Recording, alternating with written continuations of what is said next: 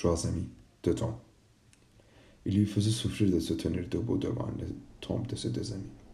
Il regrettait ce qu'il avait fait. Ses souvenirs revenaient rapidement l'un après l'autre. Il ne méritait pas tous les deux ça. Combien d'années faisait-il depuis tout cela s'est passé Kevin ne pouvait pas se rappeler? En fait, ils étaient des amis depuis l'école primaire.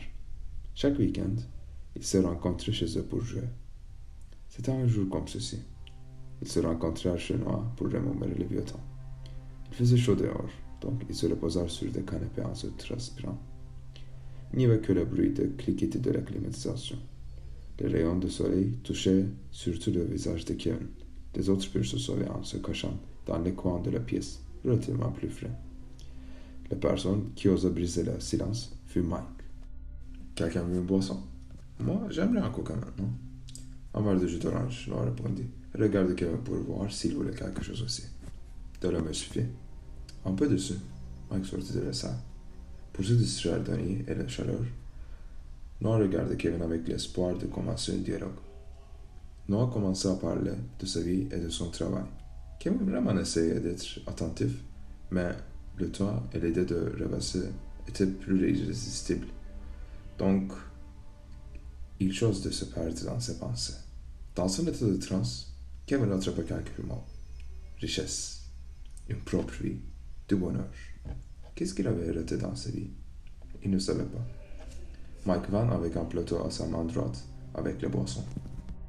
Il les but d'entrer, mais même cela ne le suffit pas. Noah les offrit de passer à son office. Kevin fut étonné par le bureau de Noah. Il était vraiment majestueux, surtout la bibliothèque. Il avait même des livres de coloriage. Le secrétaire de Noah frappa sur la porte et demanda Vous voulez des biscuits du lait? Non, maman, on vient de boire, merci. Noah s'assit derrière son bureau et commença à montrer des tableaux et des graphiques remplis de chiffres. Kevin essayait de le comprendre, mais il ne réussit pas. Il demande Mike C'est quoi ça? Sourire triomphal.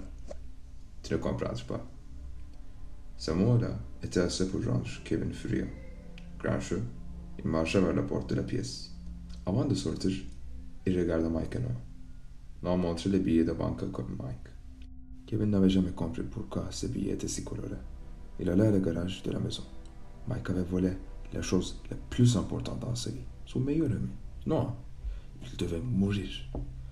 Le garage était totalement sombre et il n'y avait que le bruit d'un horloge.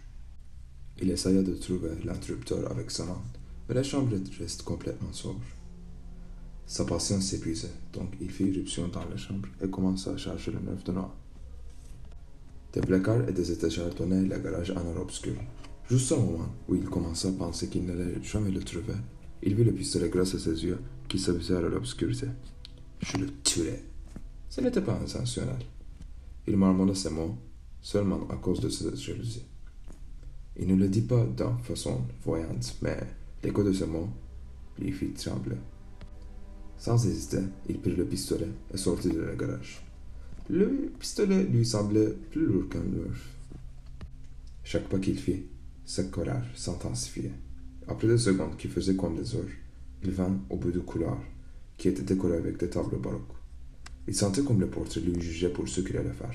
Il se décida et porta la porte. Mike et Noah furent surpris par cette entrée soudaine. Kevin visait sur Mike, mais Noah avança d'un pas devant lui. Il voulut que Noah s'éloigne de Mike, mais il l'avait déjà tiré. Il essayait de dire quelque chose, mais un bruit assourdissant emplit la chambre. Quand Kevin ouvrit ses yeux, il vit que Noah et Mike gisaient sur terre.